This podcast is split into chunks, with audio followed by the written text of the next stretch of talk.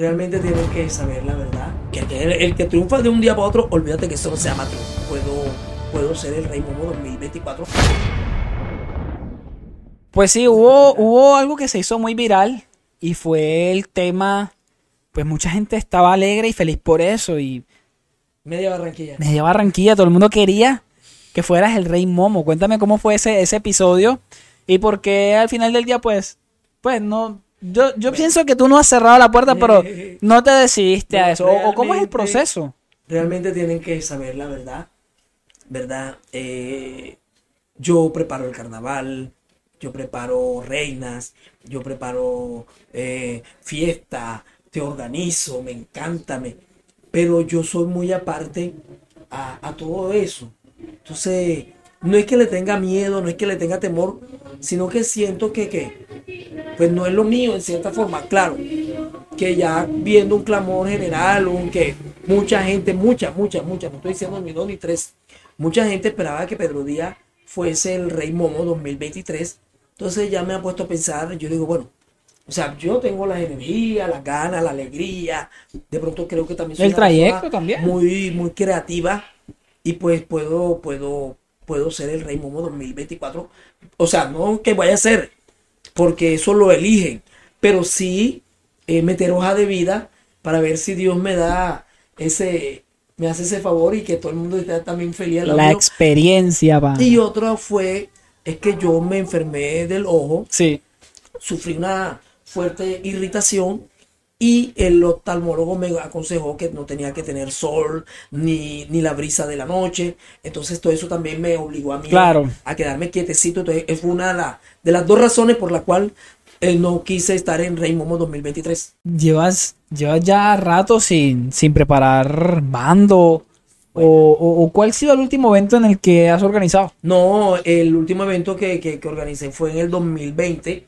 Sí. la coronación de Isabela Chance Vega y después pues vino 2021 que ahí. Isa es tu hermana Isabela Chance eh, son íntimos.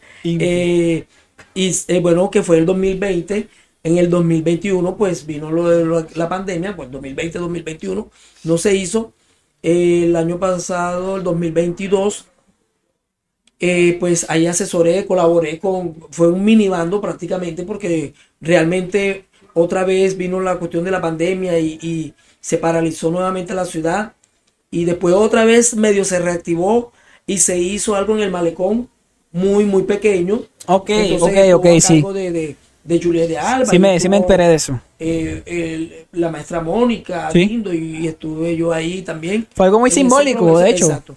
Y este año, pues, este año no, le, el- el- el- la oportunidad era para la maestra Juliet de Alba y, y, y ella tomó ese reto y hoy en día, ya mañana, eh, mañana Debuta. ma- mañana, bueno, ya ella ha hecho, ¿Yo ya he hecho? ellos- ella ha hecho varios trabajos, sí, pero mañana es ella solita, Ok. en el nombre de Dios y que todo le va a salir hermosísimo como a ella. Oíste, ¿y en qué proyecto estás trabajando ahorita, pues, o qué tienes preparado para este carnaval? Bueno, eh, estoy preparando eh, varias reinas eh, en cuestiones de, de- de expresión corporal, facial. ¿Se pueden eh, decir nombres? eh, eh, pues casi nunca me gusta decir eso.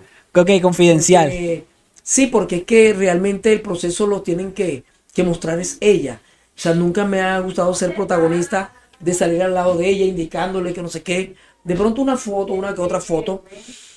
Y haya otro, otra cosa eh, que es Stock Secret, que es súper genial. Se vienen Ya cositas. eso sí te lo cuento a ti. Se vienen cositas. Debajo de cuerda. Allá en la cocina.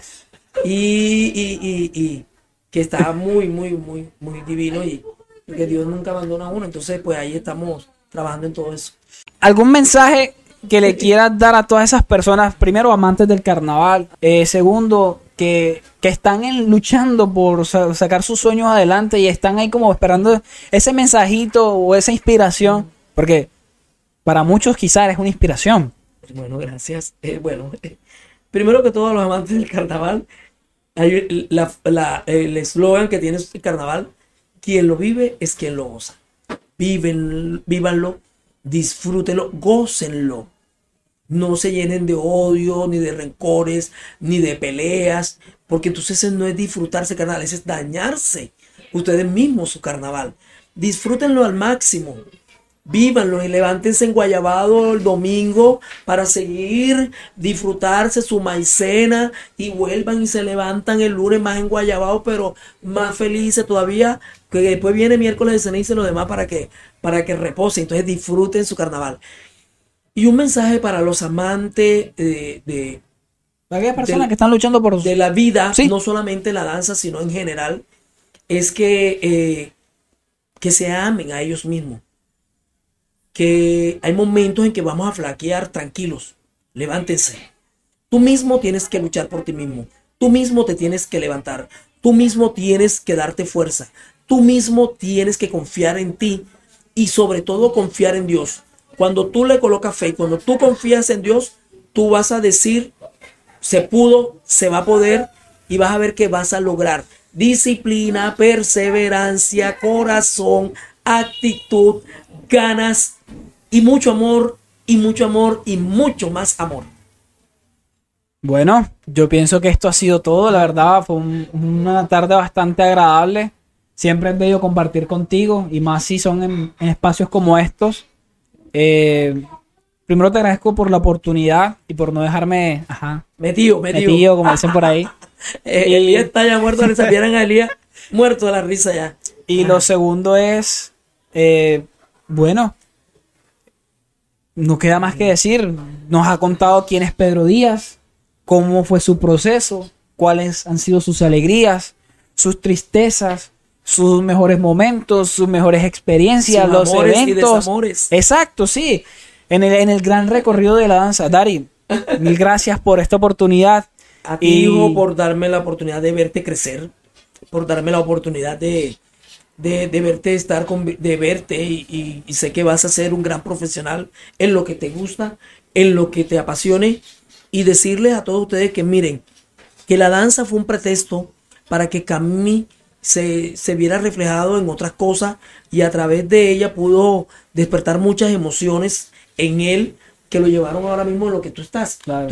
porque eh, también la danza fue un proceso para ti.